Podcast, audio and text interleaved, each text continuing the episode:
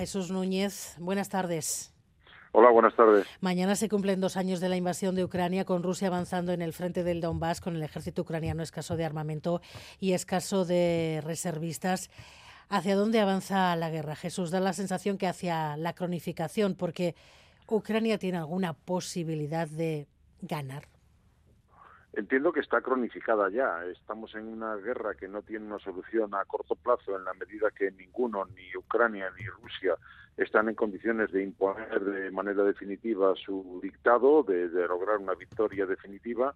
Yo creo que no es tan eh, llamativo eh, los mínimos y muy puntuales avances de Rusia como el hecho de que Ucrania parece haber llegado al límite de sus capacidades. Obviamente ya era una realidad que con sus propias fuerzas no tenía posibilidad de ir mucho más allá, bastante ha hecho, podríamos decir, con resistir la invasión rusa, pero es obvio que lo que se está poniendo de manifiesto de forma cada vez más evidente es un cansancio, digámoslo así, de sus principales aliados occidentales, lo cual limita en gran medida lo que puede hacer a partir de aquí. Y luego, desde ese punto de vista, ya digo, la prolongación del conflicto es el hecho fundamental que ahora tenemos ante nosotros. Estados Unidos mantiene efectivamente el grifo cerrado y mismo Borrell pedía a los países europeos, a los gobiernos europeos, que aceleren el envío de munición, porque sin ayuda exterior ¿Cuánto tiempo más puede mantener Ucrania la ofensiva? Tú ya decías que está al límite de su capacidad.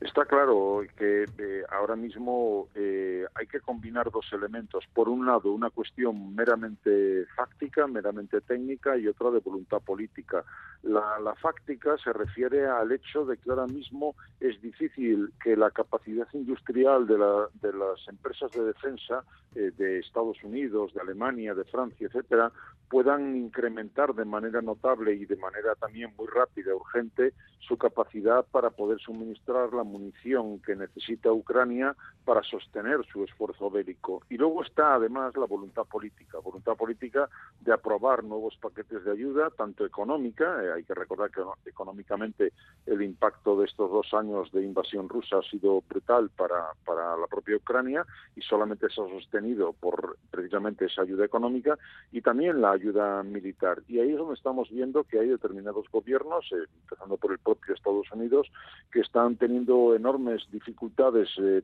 la administración Biden para aprobar nuevos paquetes de ayuda y que hay otros gobiernos en el conjunto de la Unión Europea que están poniendo ruedas en, la, perdón, piedras en, las ruedas y que impiden que se tomen decisiones para que Ucrania pueda ir mucho más allá. Desde ese punto de vista es obvio, si consideramos la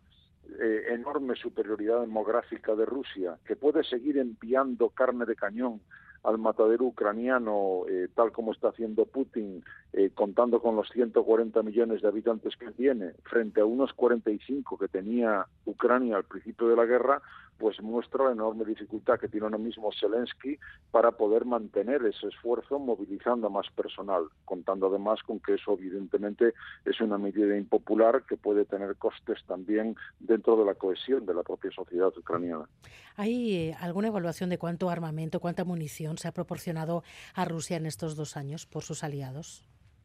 Sí, claramente hasta ahora se han hecho evaluaciones de, muy diverso tipo, aunque también es cierto que hay algunos gobiernos que de manera transparente no han eh, dado a conocer cuál es el importe o el volumen del material militar o de la ayuda económica. España en ese sentido no ha sido tampoco muy transparente, siendo como es un actor de segundo nivel en cuanto a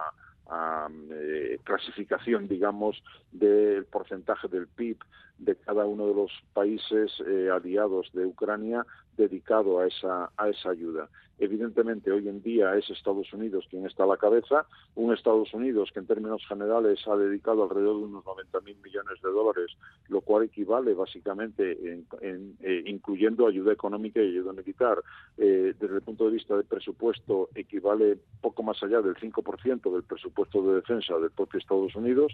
Eh, Alemania es ahora quien, después después de muchas eh, reticencias y ambigüedades, figura dentro de la Unión Europea como el país que más está aportando en términos absolutos y también porcentuales. Eh, y luego hay otros países que eh, incluso van más allá, como estamos viendo por los países bálticos y otros como Dinamarca, que están ofreciendo material a Ucrania que hasta ahora prácticamente era impensable imaginar que se fuera a aprobar. En cualquier caso, todo ese eh, volumen de ayuda económica y militar no le han permitido a Ucrania, como hemos visto en la segunda mitad del año pasado, eh, avanzar en esa contraofensiva que le permitiera romper el corredor terrestre que tiene en sus manos Rusia y que conecta la península de Crimea con la propia Federación Rusa, luego una contraofensiva ya bloqueada que no da más de sí y a partir de ahí tendremos que ver que si no hay un renovado apoyo, Ucrania no tiene capacidad para ir más allá. Políticamente ¿En qué punto están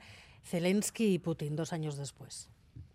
Bueno, Zelensky de momento eh, eh, se ha convertido, y casi podríamos decir como sorpresa, si lo pensamos en su situación a principios de la invasión rusa, se ha convertido en un referente central en su propio país. Era un presidente que había llegado al poder en el año 2019 con un programa que no había conseguido cumplir cuando se produce la invasión rusa, fundamentalmente en lucha contra la corrupción y en sacar al país de una crisis económica muy profunda. Pero en cualquier caso, Zelensky se ha convertido, como digo, un referente no solamente dentro del país, sino a nivel mundial, movilizándose continuamente, lo hemos visto en todos los foros, en todas las tribunas, reclamando apoyo para su país, por lo tanto eso es algo a valorar, más allá de los claroscuros que pueda presentar eh, tanto él personalmente como su propio gobierno. Por otro lado, Putin se enfrenta, bueno, y ha conseguido, Zelensky de momento eh, se encuentra en una situación en la que ha retrasado sin fecha eh, las elecciones presidenciales que tenían que haberse producido previsiblemente en esta primavera, la del año 2024. Veremos cuándo se produce y qué costes electorales puede tener, mientras que Putin se presenta nuevamente a las elecciones presidenciales ahora en el mes de marzo y una vez que se ha dedicado durante años a eliminar toda la oposición parlamentaria, todos los medios de comunicación independientes y todo lo que ha podido de la sociedad civil, incluyendo el asesinato ahora mismo de Navalny, del opositor Navalny, pues evidentemente cuenta con un margen de maniobra muy superior. No, no cabe imaginar ahora mismo que el principal problema de Putin vaya a venir desde dentro de su propio país. Otra cosa es que además ha conseguido sortear en buena medida las sanciones que se le han aplicado hasta ahora a Rusia. Desde ese punto de vista, creo que, como digo, se siente seguro en el Kremlin. Tenemos un minuto, Jesús. Estamos en un punto crítico, geoestratégicamente crítico. Putin a punto de ganar unas elecciones, como decías, otra vez, la extrema derecha ganando terreno en muchos países europeos y la posibilidad de que Trump regrese a la Casa Blanca. Eh, ese es el panorama que tenemos que asumir, lo cual lleva a pensar que lo que está en juego ahora mismo, si lo vemos desde una perspectiva de la Unión Europea, no es solamente Ucrania, evidentemente el respaldo eh, a Ucrania es vital, porque si cae Ucrania eso puede eh, dar todavía más impulso a esa visión imperialista de Putin que puede afectar a otros países, sino también el hecho de que si Trump llega nuevamente a la Casa Blanca y como ya vimos en su primera presidencia y ahora puede ser peor en la segunda, puede llevar directamente a dejar desnuda a la Unión Europea desde el punto de vista de su defensa y de su seguridad, contando con que los 27 no tenemos a día de hoy capacidad para poder defender nuestros propios intereses con nuestros propios medios. Estamos, por lo tanto, en una situación muy delicada que puede llevar a la necesidad de cambiar completamente el paradigma de la política exterior de seguridad y defensa de los 27 países de la Unión Europea. Jesús Núñez, codirector del Instituto de Estudios sobre Conflicto y Acción Humanitaria. Gracias por estar en Cámara una tarde más. Muchas gracias. Encantado, hasta la próxima.